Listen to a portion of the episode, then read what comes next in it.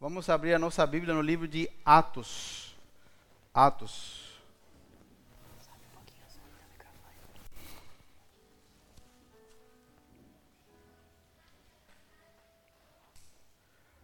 Atos, livro de Atos dos Apóstolos, capítulo 16.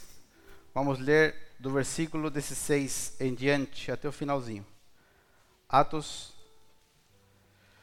16, 16.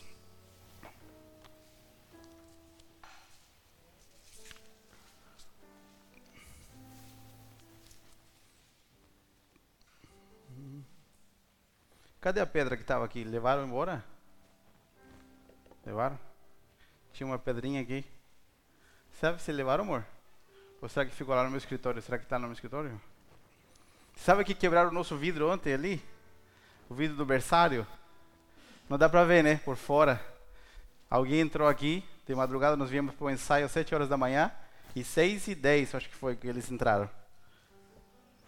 Porque eu vou começar com isso para que a gente entenda. A gente às vezes pensa que o evangelho significa isenção de problemas. Que a gente, ah, nós vamos ver numa bolha e nada vai nos acontecer. A graça do evangelho não está em que a gente não viva problemas. A graça do evangelho está em que no meio dos problemas Deus usa isso para te abençoar. Ah, não sei não. A graça do evangelho está que no meio dos nossos problemas Deus usa tudo para nos abençoar porque Ele nos colocou dentro de um plano eterno, de um plano que é maior do que a nossa própria vida, maior do que os nossos próprios planejamentos. A gente não sabe por que motivo essa pessoa entrou aqui.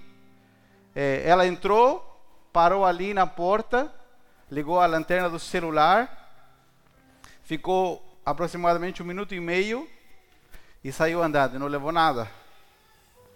Tinha o micro-ondas ali na frente, né, que não tem como não enxergar, porque tem aquele LED né, luminoso. Entrou aqui, aqui tem muita coisa cara. E a gente não sabe. Só se a pessoa se arrepender, se converter, vir aqui e falar assim, eu tentei roubar a igreja, sei lá. É, mas eu queria falar disso para que você veja né, que nós somos normais, mas somos pessoas normais vivendo debaixo da mão de um Deus poderoso. Amém? E que mesmo que tivesse acontecido alguma coisa que a gente não esperava, a nossa vida ia continuar, nós íamos continuar trabalhando. E assim também tem que acontecer na sua vida. Amém? Então vamos abrir a Bíblia em Atos 16, vamos ler a partir do versículo 16. Diz assim: Certo dia, enquanto íamos ao lugar da oração, veio ao nosso encontro uma escrava possuída por um espírito, pelo qual ela predizia o futuro. Se fosse nos tempos de hoje, seria uma mulher que lê o taró, ou alguém que lê a mão, alguém que lê a xícara de café. Já conhecem gente que faz isso? Tem, né? Então, isso que acontecia no texto bíblico, gente que lia o taró, gente que adivinhava o futuro. Isso já acontecia na época do apóstolo Paulo. Mas olha o que aconteceu. Com suas adivinhações, essa moça ganhava muito dinheiro para seus patrões, os seus senhores. Ela seguia Paulo e a nós gritando, abre aspas, estes homens são servos do Deus Altíssimo e vieram anunciar como vocês podem ser salvos. Isso continuou por vários dias, até que Paulo, indignado, se voltou e disse ao espírito dentro da jovem: Eu ordeno em nome de Jesus Cristo que saia dela. E no mesmo instante o espírito a deixou.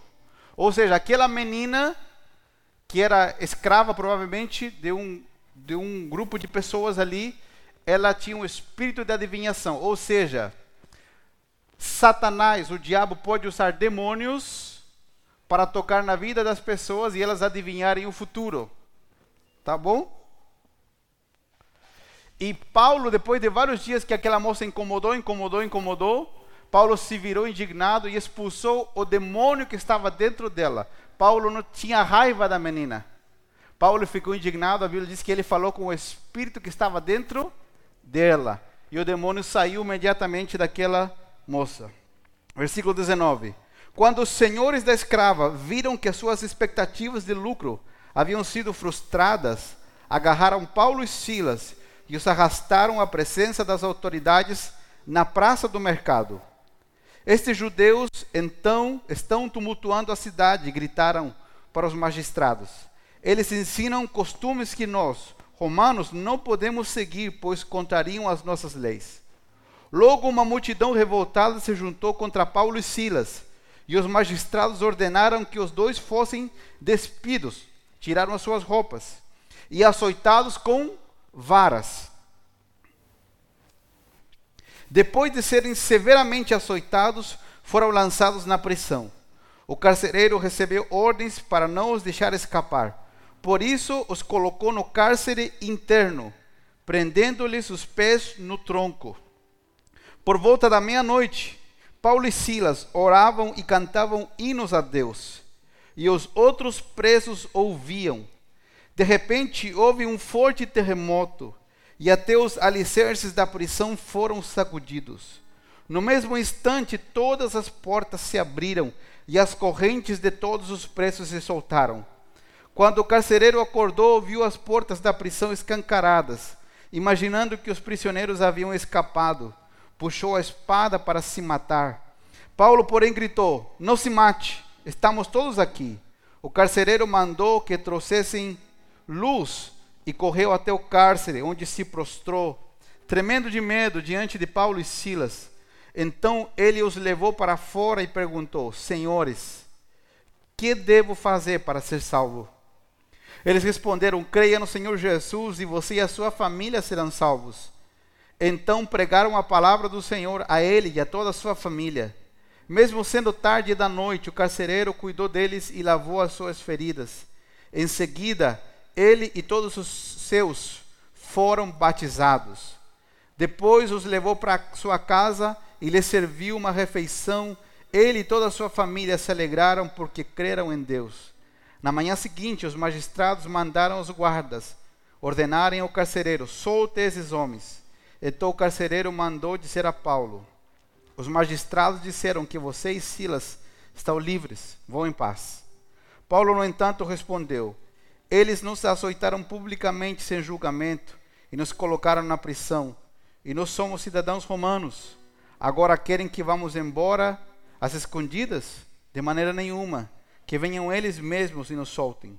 Os guardas relataram isso aos magistrados, que ficaram assustados por saber que Paulo e Silas eram cidadãos romanos. Foram até a prisão e lhes pediram desculpas.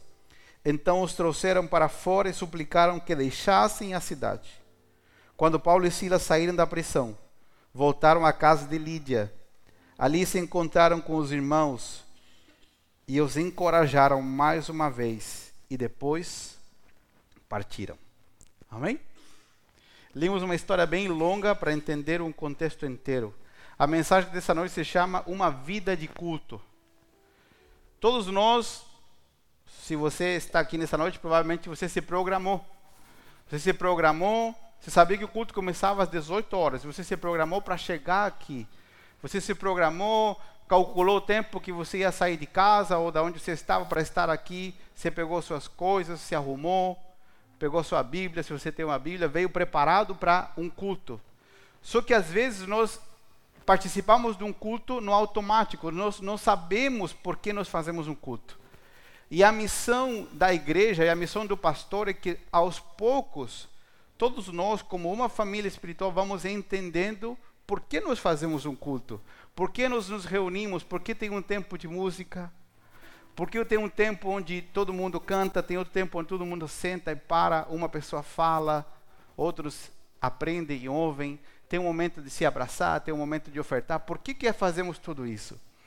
E para entender por que Deus quer que nós tenhamos uma vida de culto e não um culto aos domingos, o desejo de Deus é que você e eu tenhamos uma vida de culto e não simplesmente um culto aos domingos. E eu quero dar várias pautas que nós vamos tocar nessa palavra nessa noite e espero que essa palavra seja muito prática para a sua e para a minha vida, para que nós possamos viver ela. Amém?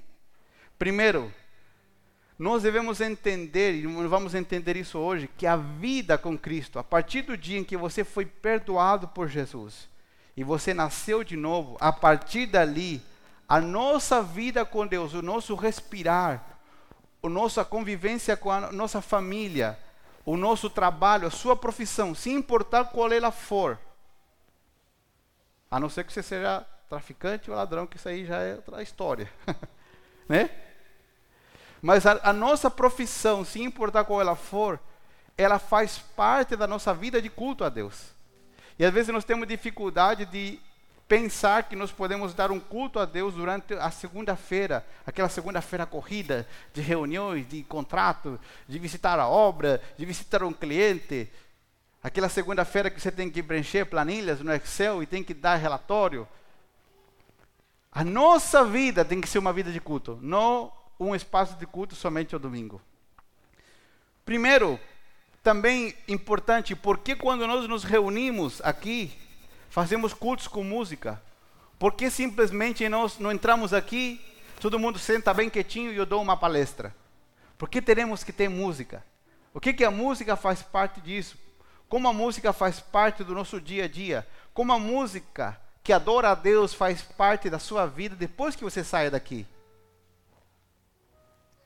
Outra coisa importante, como deve ser a nossa postura em relação ao culto público, a esse culto de domingo, de início a fim, não sou uma parte dele, porque o culto foi feito para que você desfrute e participe dele do início até o fim. Outra coisa importante, a importância e a relevância que tem a adoração, o culto a Deus na nossa vida. E por último, uma das coisas que vamos tratar aqui hoje, que quando nós estamos aqui numa reunião como essa, nós não estamos indo a um show, nós não estamos indo aonde pessoas cantam e eu sento para ouvir, ou eu paro para ouvir, para contemplar um espetáculo e música sagrada que pode tocar a minha alma.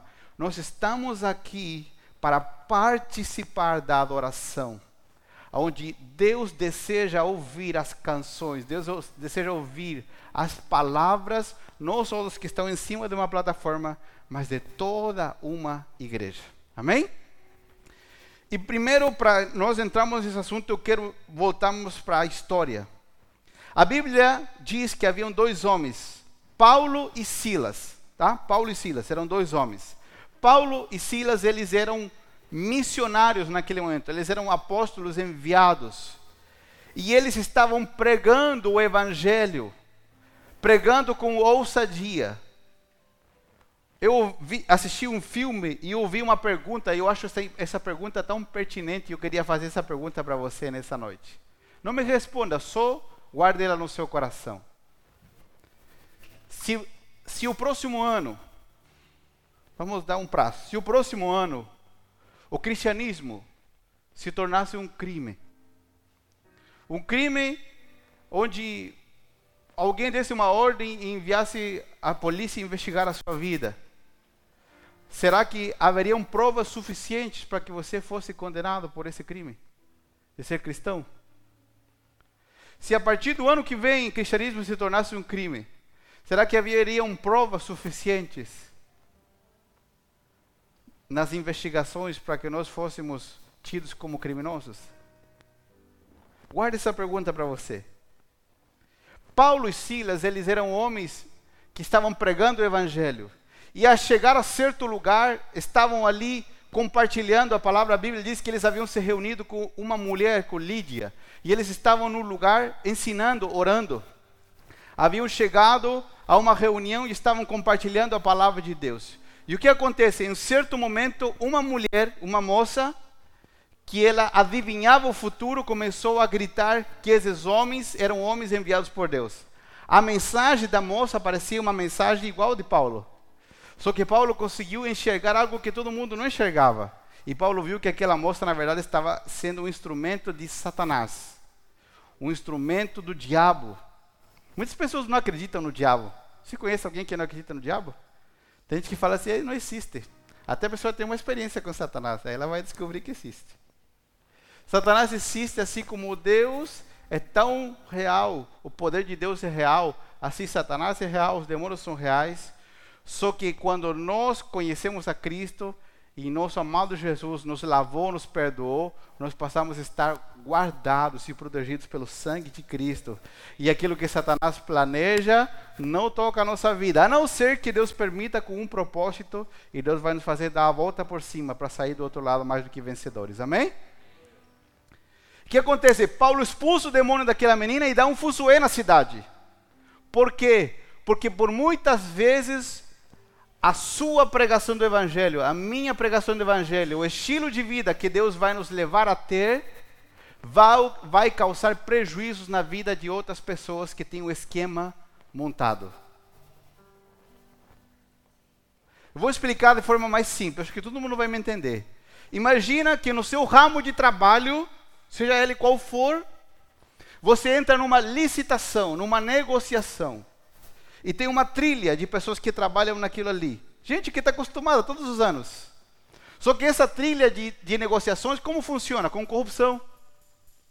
E um elo de corrupção se junta com outro elo de corrupção e vai fazendo uma corrente.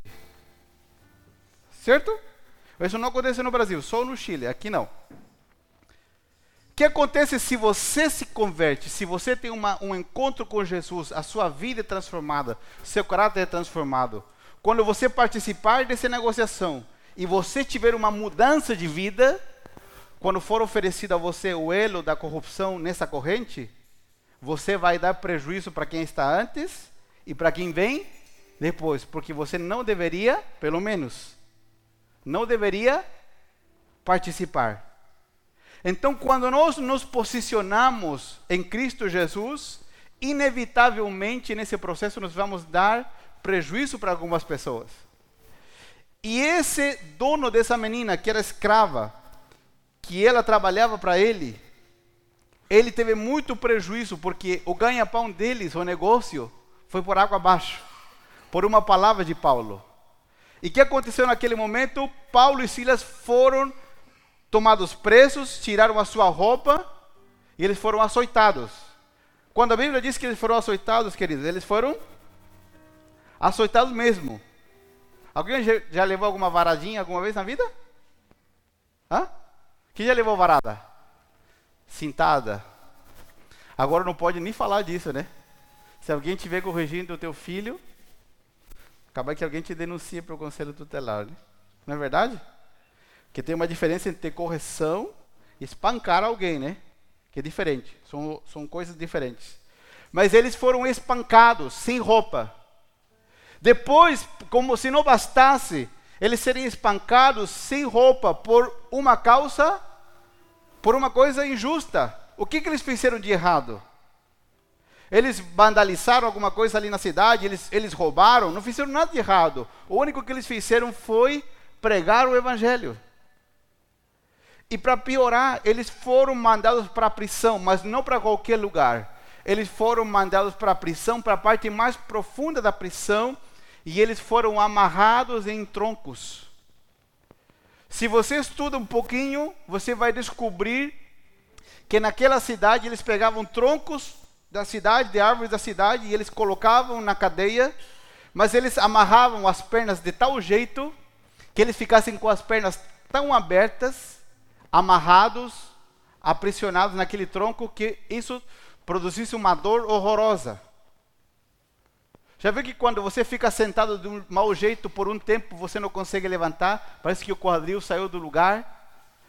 Muito mais ainda se você não faz exercício, se você não tem um, um hábito de se exercitar. Imagina estar preso no último lugar.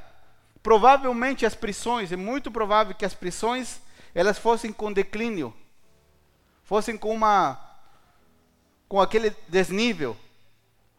E daí toda a umidade, água, xixi, tudo que você possa imaginar, das primeiras celas iam para onde? Para a última, onde Paulo e Silas estavam. E eles amarrados com uma extrema dor. A Bíblia diz que quando deu a, a noite, a parte mais escura da noite, o que, que eles começaram a fazer no meio do seu problema? E essa mensagem, se você já é um cristão há mais tempo, não é uma mensagem motivacional, tá? Se ele, quando chegou a hora mais alta da dor, o que, que normalmente nós faríamos? Nós aumentaríamos a nossa reclamação. Sim ou não? Vamos lá. Você está aqui comigo? Você mora no mesmo planeta que eu? Normalmente, quando nós chegamos no ponto mais alto da nossa dificuldade, o que, que nós fazemos? Nós chutamos tudo. Falamos, por que, que Deus me esqueceu? Sim ou não? O que, que eu fiz de errado para que esteja acontecendo isso aqui comigo? Se eu sou uma pessoa tão boa, se eu ajudo todo mundo, se eu estou indo na igreja agora, se eu estou dando as minhas ofertas, se eu canto, se eu vou no culto, por que Deus me odeia tanto? Alguém já falou assim? O que, que a Bíblia diz que eles fizeram quando deu meia-noite? A Bíblia diz que eles começaram a cantar louvores a Deus.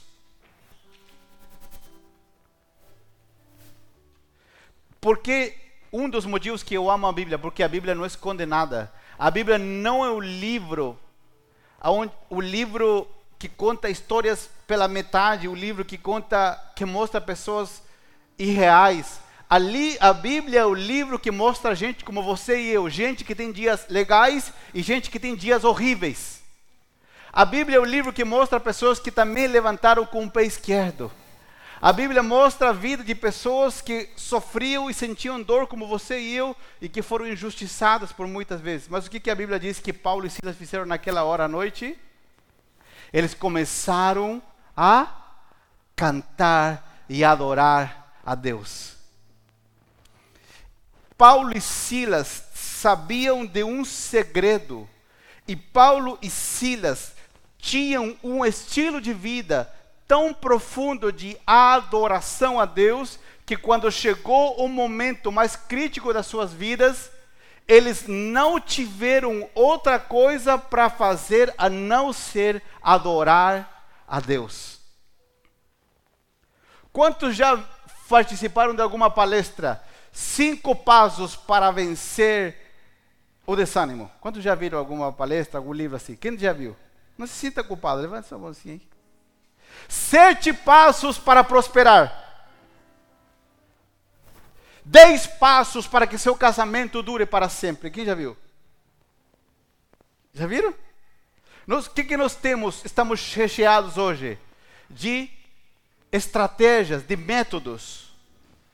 Quando as coisas apertarem na sua e na minha vida, os métodos que limos nos livros não vão servir para nada.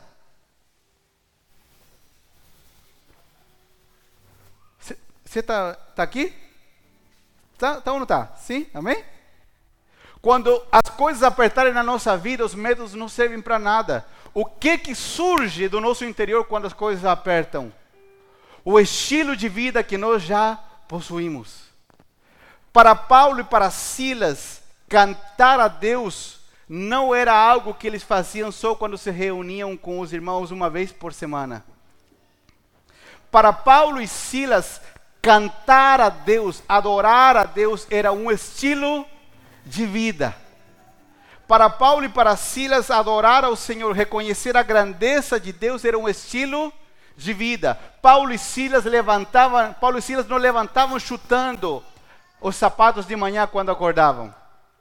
Paulo e Silas não iam dormir reclamando da vida.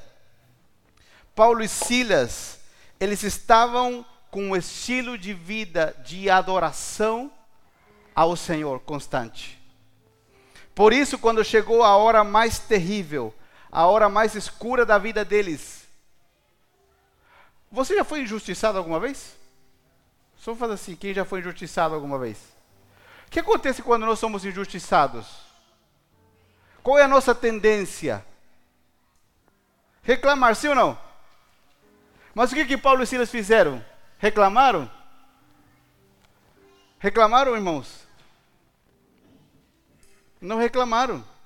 Porque eles haviam adquirido um estilo de vida de adoração.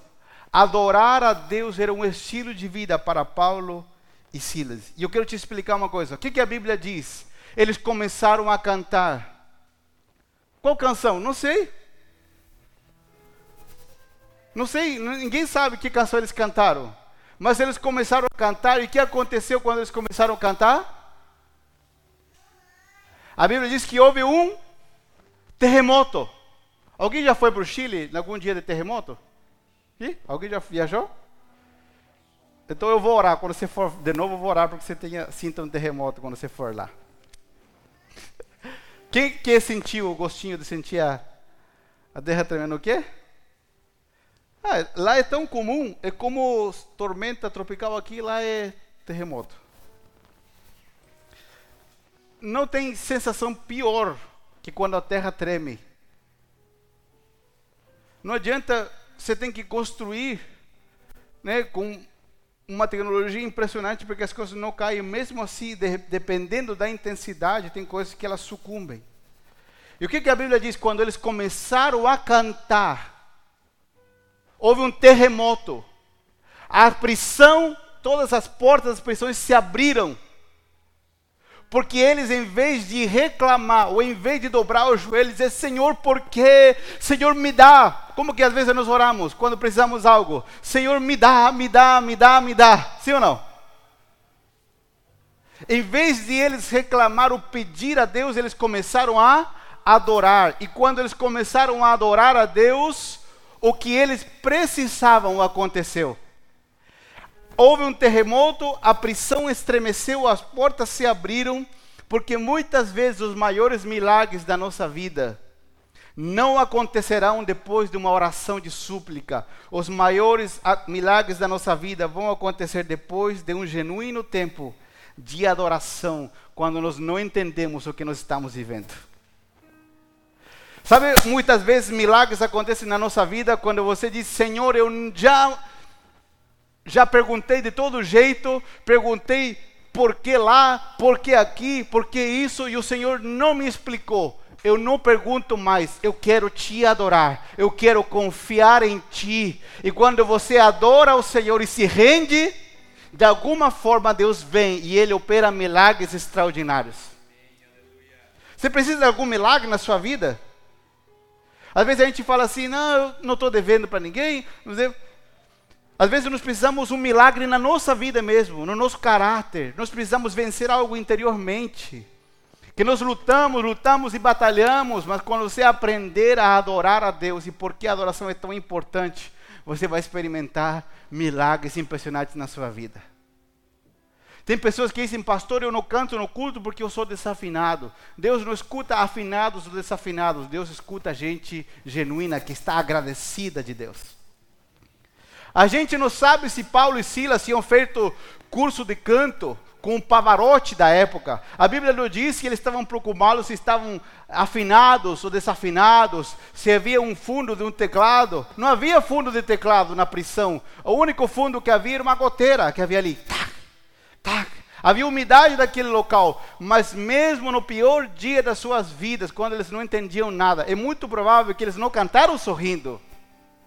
É muito provável que havia dor, o incômodo das pernas abertas pelo tronco, a dor nas costas pelas chibatadas, mas mesmo sem entender, eles começaram a cantar: Quão grande é meu Deus, cantarei quão grande é meu Deus, e todos hão de ver quão grande é o meu Deus. Não sabemos que música eles cantaram, mas eles já haviam estabelecido em seus corações um estilo de vida de adoração. Por que, que eu estou ensinando essa palavra? Por que, que Deus falou comigo sobre isso? Porque Deus quer te livrar de uma vida de religiosidade. Sabe o que é uma vida de religiosidade? Agora, sentar numa igreja para ouvir, deixar que Deus me toque, mas eu. Deus aqui e eu aqui. Deus lá e eu aqui. Ter só um formato. Deus quer que a tua vida por completo seja mudada. E que Deus mude todo o teu ser. Que Deus mude todo o teu estilo de vida. E a adoração faz parte do estilo de vida de um cristão verdadeiro.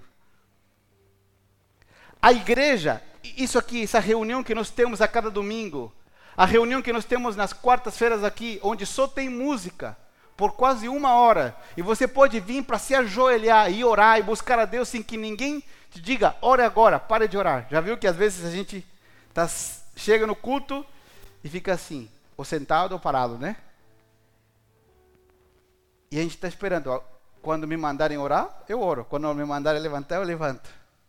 E, e tudo bem, porque às vezes nós não sabemos, nunca ninguém nos instruiu.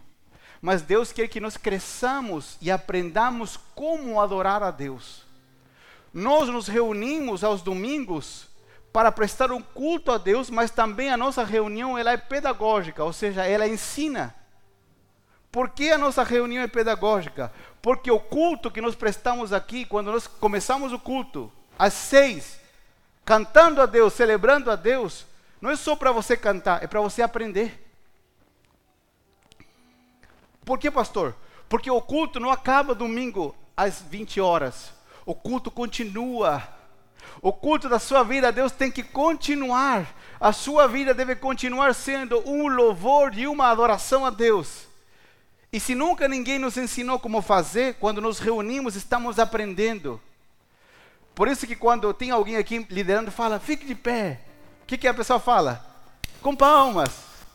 Por quê? Porque a pessoa está te ensinando como expressar a sua adoração e o seu louvor a Deus, para que o louvor e a adoração não sejam uma atitude de um domingo à noite, para que o louvor e a adoração se tornem um estilo de vida para nós. Queridos, amados, escute isso com muito amor. Nós temos um hábito herdado, um hábito herdado da religião tradicional. Mesmo nós, às vezes, nunca tendo sido da religião tradicional, nós temos um hábito. Qual é esse hábito? Quem senta, senta para assistir. Quem está aqui em cima é que trabalha para mim. Eu sinto para. Sento para assistir. Eu sento para assistir como outros cantam. Sento para assistir como outros falam. Eu já cumpri com o meu dever semanal. E se a música e a palavra forem boas, estiverem legais, eu sinto que minha alma foi lavada e eu tenho uma semana legal. Isso é um hábito que nós trazemos da religião tradicional. Mas esse não é o desejo de Deus.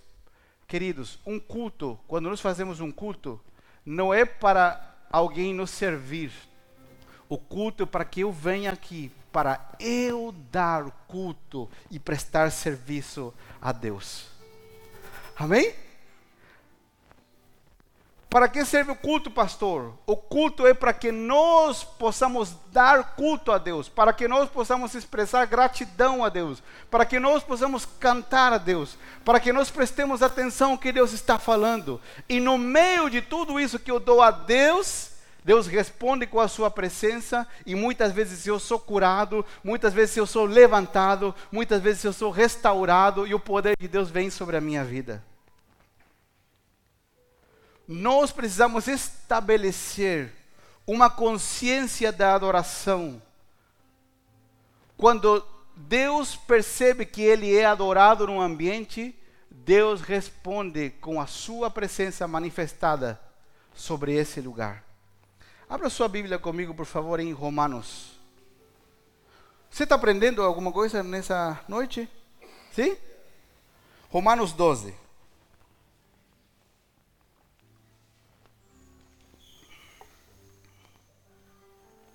Romanos 12, versículo 1.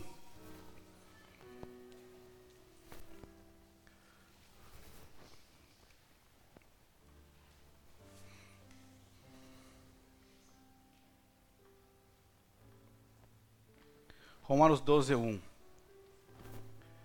Diz assim: Portanto, irmãos, suplico-lhes que entreguem seu corpo a Deus, por causa de tudo o que ele fez por vocês. Que seja um sacrifício vivo e santo, do tipo que Deus considera agradável. Essa é a verdadeira forma de adorá-lo. Vou repetir. Portanto, irmãos, suplico-lhes que entreguem seu corpo a Deus, por causa de tudo que ele fez por vocês, que seja um sacrifício vivo e santo, do tipo que Deus considera agradável. Essa é a verdadeira forma de adorá-lo. Esse conselho do apóstolo Paulo aqui, ele tem total relação com o que a gente leu de Paulo. Você acha que era um, um sacrifício alguém no meio de um momento de dor e de injustiça adorar a Deus? é um sacrifício ou não é um sacrifício? É um sacrifício. E Paulo diz que nós devemos entregar o nosso corpo. E vou explicar isso por quê. Às vezes nós pensamos que as coisas que têm a ver com Deus, elas são místicas. Ou seja, elas estão no mundo daquilo que não se pode ver, certo? E em, certa, em certo sentido isso é verdade, porque nós não conseguimos ver a Deus, mas nós conseguimos perceber a sua presença. Só que ao mesmo tempo a Bíblia diz que nós devemos render e entregar o nosso corpo. Por quê? Porque é todo o nosso ser que deve adorar ao Senhor. Não só a nossa mente, não só o nosso intelecto, mas também nós devemos render o nosso corpo. Às vezes nós estamos sentados aqui com o corpo, mas a nossa mente não está aqui. Já aconteceu isso com você em algum momento? Que às vezes você está em algum lugar, mas o seu coração não está ali. Que você está sentado num lugar onde todo mundo está adorando a Deus, ouvindo a palavra, mas a sua mente está em outro lugar. Quando Paulo diz, amados, ofereçam o seu corpo, ofereçam todo o seu ser para adorar ao Senhor como um sacrifício. E eu te explicar uma coisa importante. No Antigo Testamento, Jonas, quando Deus pediu sacrifícios ao povo de Israel no tabernáculo, haviam quatro tipos de sacrifícios. E esses sacrifícios podem ser divididos em duas partes. Os dois primeiros sacrifícios, eles eram oferecidos para perdão de pecados. E os dois últimos sacrifícios serão oferecidos como oferta a Deus de gratidão pelo perdão dos pecados. Esses dois últimos sacrifícios eram o holocausto e uma oferta de paz. Eles eram sacrifícios oferecidos a Deus como gratidão pelo perdão dos pecados. Quando a Bíblia diz no Novo Testamento que nós devemos oferecer o nosso corpo como sacrifício vivo diante de Deus, a Bíblia não está dizendo que nós ofereçamos um sacrifício pelo pecado, que ofereçamos o nosso corpo para que Deus nos aceite e nos ame. Não, porque isso Jesus já fez. Jesus se entregou na cruz para que nós fôssemos perdoados e aceitos por Deus. Quando a Bíblia diz que nós devemos oferecer a nossa vida como sacrifício, significa que nós vamos oferecer um sacrifício de adoração a Deus por aquilo que Ele já fez por nós. Deus deseja com todo o seu ser que nós entendamos que adorar a Deus tão importante é tão importante diante do nosso relacionamento com Deus. Às vezes nós consideramos outras coisas mais importantes. Às vezes nós não damos valor. E eu quero te explicar duas coisas importantes para você aprender da sua semana. Quantos já ficaram ouvindo música sertaneja dessa moderna, não da antiga, dessa moderna, por uma meia hora? Você consegue? Quem consegue? Não, não, não vou pedir para levantar a mão, né?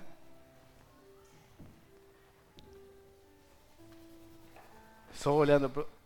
Era bom colocar um espelho aqui para vocês verem o rosto de vocês. Vamos pôr uma câmera aqui para o outro lado, né? Vou te explicar por que eu fiz essa pergunta. Porque a adoração a Deus não é somente música. Nós podemos adorar a Deus com a nossa vida com nossa santidade, com nossa vida honesta, com nossa vida de amor, de respeito aos outros. Mas a música também é um veículo maravilhoso para que nós possamos adorar a Deus. E vou te explicar uma coisa. Às vezes nós passamos a semana toda, nos intervalos da nossa vida, ouvindo tudo que não presta. E chegamos no domingo, e ouvimos canções que adoram a Deus, das quais nós deveríamos participar. E às vezes nós não conseguimos porque tem uma briga interna. Vou te explicar uma coisa: toda letra musical ela invoca aquilo que ela está cantando. Pessoas que vivem uma vida destruída de traição, uma vida desregrada, elas amam música que fala daquilo que eles vivem. Quando nós conhecemos a Cristo, nós começamos a mudar aquilo que nós cantamos, porque aquilo que nós cantamos adora ao Deus que nos resgatou do inferno, de uma eternidade sem Ele. Quando nós permitimos que o Senhor mude a nossa vida, as coisas que nós cantamos, elas adoram a Deus e nós mudamos o repertório. Pastor, então eu, não, eu tenho que ouvir só música da igreja, eu não posso ouvir outro tipo de música. Você pode ouvir o que você quiser. A música que você bem entender. Mas nós devemos entender que Deus quer criar em nós um estilo de adoração. Que a música que você ouve aqui, que você vai ouvir durante a semana, não seja algo alheio à sua vida, mas faça parte da sua vida. Amados, quando nós estamos num culto como esse, nós estamos levantando um altar coletivo a Deus. O lugar onde todos juntos estamos proclamando o nome de Deus para que a sua presença venha sobre a nossa vida. Quando surgirem as batalhas, as lutas, quando surgirem as, no as noites escuras da sua vida, o que você irá fazer? O que você irá fazer quando surgirem os dias de trevas? quando vierem as notícias que não são esperadas. Deus quer te preparar para que quando cheguem os dias complicados, não saia da sua boca a reclamação, da sua boca saia adoração. Adoração ao Senhor. Sabe o que acontece muitas vezes? O Evangelho, a vida cristã, ela se torna igual um chiclete que você já mastigou há uma hora. Sabe quando você mastiga o chiclete há um tempão assim? Você pega o chiclete. Não é gostoso aquele chicletinho assim que tem aquela. Aquele chicletinho redondinho que tem um negocinho dentro? Quem gosta de chiclete? Tem gente que não gosta, né? Não é gostoso aquele chicletinho assim? Docinho. Mas passa meia hora, uma hora aquilo que estava gostoso, aquele chiclete, ele já vira só um, um negócio dentro da boca, não vira? Muitas vezes a vida do evangelho para nós já virou um chiclete mastigado, que perdeu a graça. Ah, acho que eu vou no shopping, não vou no culto hoje não. Ah, não, vou no churrasco, vou no culto outro dia. E o nosso cristianismo, ele vai ficando igual que um chiclete mastigado. Não só para você, mas para aqueles que te conhecem também. Porque nós começamos a perder o sabor para os demais. Porque o nosso cristianismo já é como um chiclete mastigado. Já não tem sabor.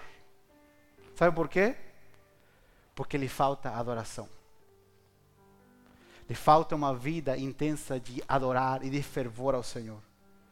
Quando nós estamos num processo que parece que a nossa vida está igual um chiclete mastigado. Nós devemos permitir que a adoração irrumpa e nós vivamos uma vida intensa com Deus o que mantém o chiclete gostoso na nossa boca, a nossa vida com um sabor para a vida dos outros, que você mantenha a sua vida adorando ao Senhor. Que você levante, que haja música constantemente no seu carro, na sua casa, na sua vida. Que se você não sabe cantar, você adora ao Senhor com as suas palavras. Se você é desafinado, você canta desafinado mesmo. Que quando você vem ao culto, você não fique assim, mas você extravase, você expresse a adoração com as suas palavras. Se você não sabe a letra, vê se nós colocamos letras aqui para que todos nós cantemos e nos entreguemos ao Senhor. A adoração no meio de todo esse problema que eles viveram, resultou no quê? A Bíblia diz que depois que Paulo estava naquela prisão, as portas se abriram. O carcereiro que estava lá ficou assustado porque achou que todo mundo tinha ido embora. E o que aconteceu, meus amados? A vida de Paulo não era igual um chiclete mastigado. Todo mundo está entendendo essa ilustração? A vida de Paulo não era igual um chiclete mastigado. A vida de Paulo tinha sabor. E depois que ele adorou a Deus, a pessoa que viu Paulo no meio do problema, Porque tem pessoas olhando para as dificuldades que você passa, e tem gente que sabe que você serve a Jesus, e tem gente que está prestando atenção na tua reação. E a Bíblia diz que quando o carcereiro que estava cuidando daquela prisão viu o que aconteceu, ele perguntou para eles: Como eu posso ser salvo? Porque ele viu que quando eles tinham a oportunidade de reclamar, a oportunidade de xingar, a oportunidade de gritar, a oportunidade de renegar de Deus, eles adoraram a Deus, a terra tremeu. A terra tremeu. E o carcereiro disse: Como eu posso ter o Deus que vocês têm? Como eu posso ser salvo? O que, que Paulo fez? Paulo disse: Me espera um pouco, vou para o pronto-socorro curar as minhas feridas. Não, Paulo disse: Vamos lá, bora lá. Quem, quem, que é a família que nós temos que pregar o evangelho? A Bíblia diz que Paulo foi junto, o carcereiro curou as suas feridas. Paulo pregou para todo mundo que estava na, na casa, de madrugada, não sei aonde, mas eles foram batizados. Por quê? Porque quando nós adoramos a Deus no meio da nossa dificuldade, Deus abre uma janela para que a finalidade do nosso problema resulte em bênção para outras pessoas além de nós. Porque Deus não está pensando só em você, em resolver o seu problema. Deus está pensando naquilo que Ele pode fazer quando Ele fizer um milagre no meio da sua vida.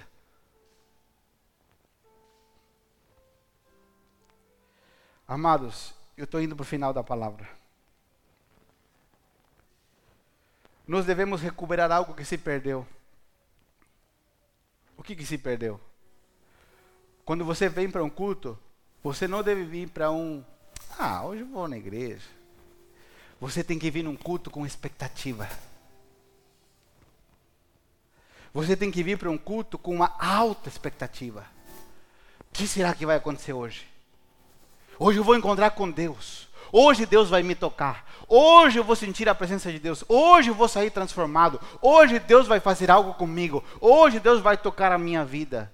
Você e eu não podemos vir para o culto como ir para qualquer outra atividade. Nós devemos vir em cada reunião, por menor que seja, com uma alta expectativa daquilo que Deus vai fazer. Porque quando eu vou num culto com uma alta expectativa, eu chego e não espero que ninguém me diga para eu levantar, eu levanto. Eu chego e ninguém, não, peço, eu não espero que ninguém me peça para eu bater palma, porque eu sou agradecido a Deus e eu vou levantar e eu vou adorar a Deus. Você já foi em algum show de algum famoso? Você viu algum famoso pedindo para alguém levantar? Pedindo para alguém bater palma? Pedindo para alguém gritar? Não faz por quê? Porque as pessoas vão naquele lugar com alta expectativa. E cultuar a Deus significa ir a um lugar onde me reúno com meus irmãos para ter uma alta expectativa de adorar a Deus. Enquanto eu adoro a Deus, eu estou aprendendo. E enquanto eu estou adorando e aprendendo, Deus pode fazer algo que Ele não fez durante a semana. Tem coisas que às vezes não vão acontecer no nosso dia a dia, mas vão acontecer quando juntos, como uma igreja, estejamos adorando ao Senhor. Amém? E finalizo com o seguinte: se você foi pescar alguma vez, aqui se usa muito no Brasil a pesca com a boia. Né? É muito comum no Brasil você jogar a isca e colocar uma boia. É? E o que, que você tem que fazer normalmente? De acordo com o peixe que for, sei lá, o tipo de pesca que você está fazendo. Pode um pescador jogar a vara com a isca e esquecer? Não deveria. Ele deveria estar atento quando a boia começa a se movimentar e afundar, porque muitas vezes o peixe é esperto e ele vai levar a isca se o pescador puder puxar. Deixa eu te explicar uma coisa.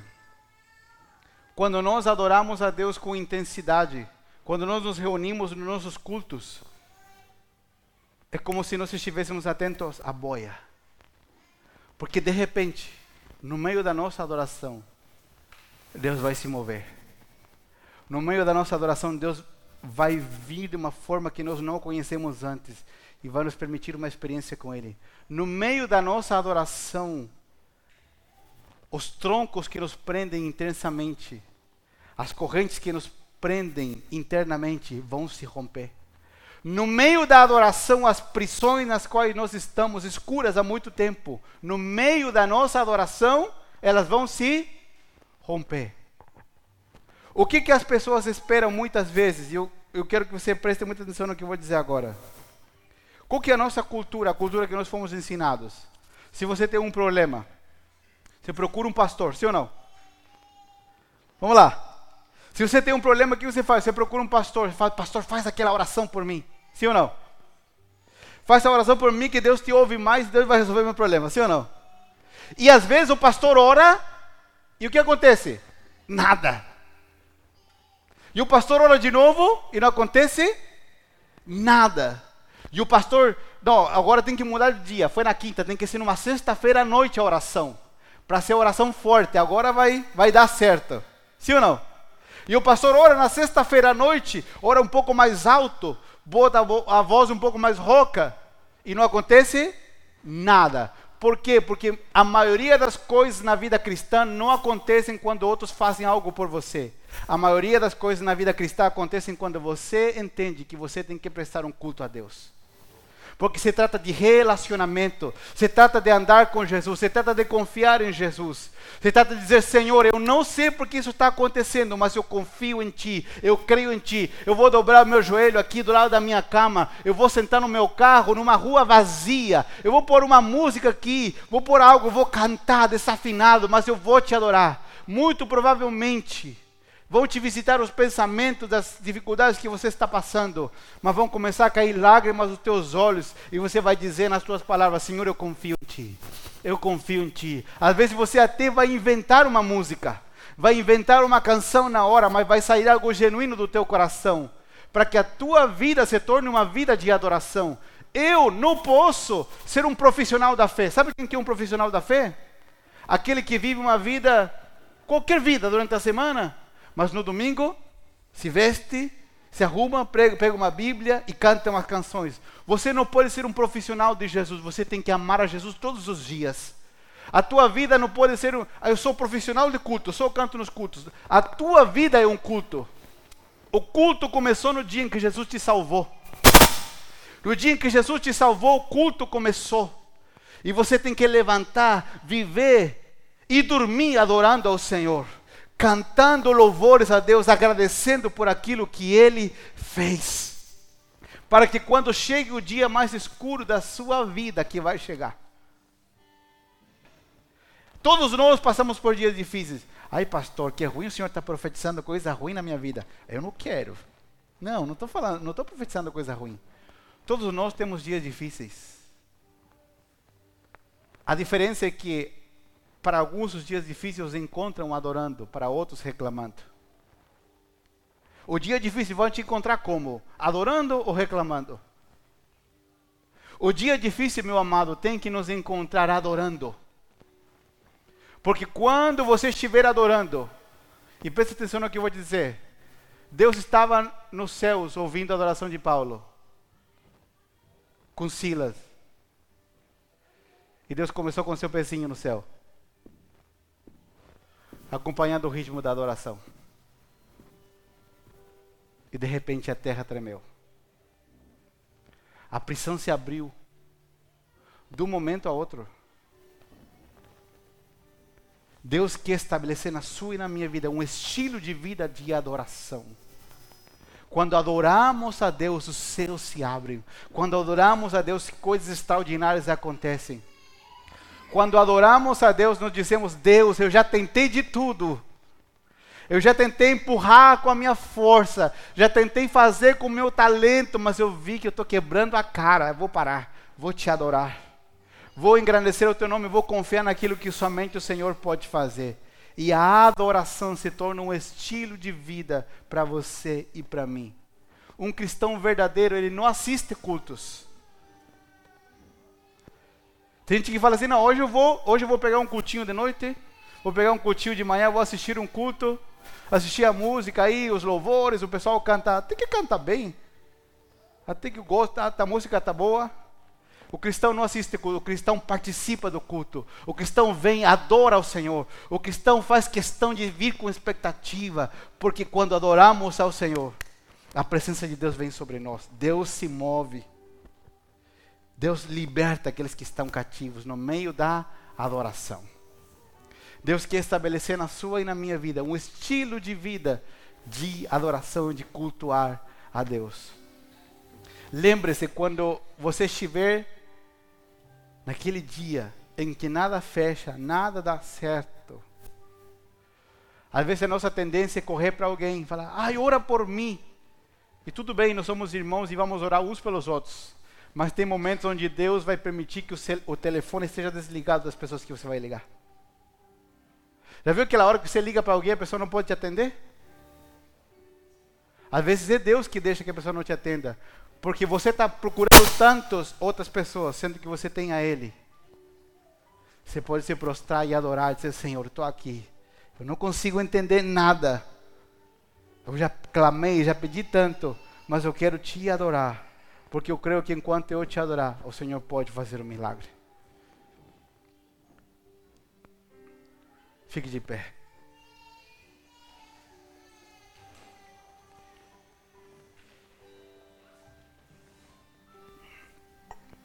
Lembre-se que hoje Deus está te livrando de que a sua vida seja um chiclete sem sabor. Um chiclete que perdeu o gosto. Nós devemos nos entregar ao Senhor em adoração, em louvor a Ele, porque Ele merece, porque Ele é digno de glória. Se você sabe essa canção, cante ela com todo o seu coração.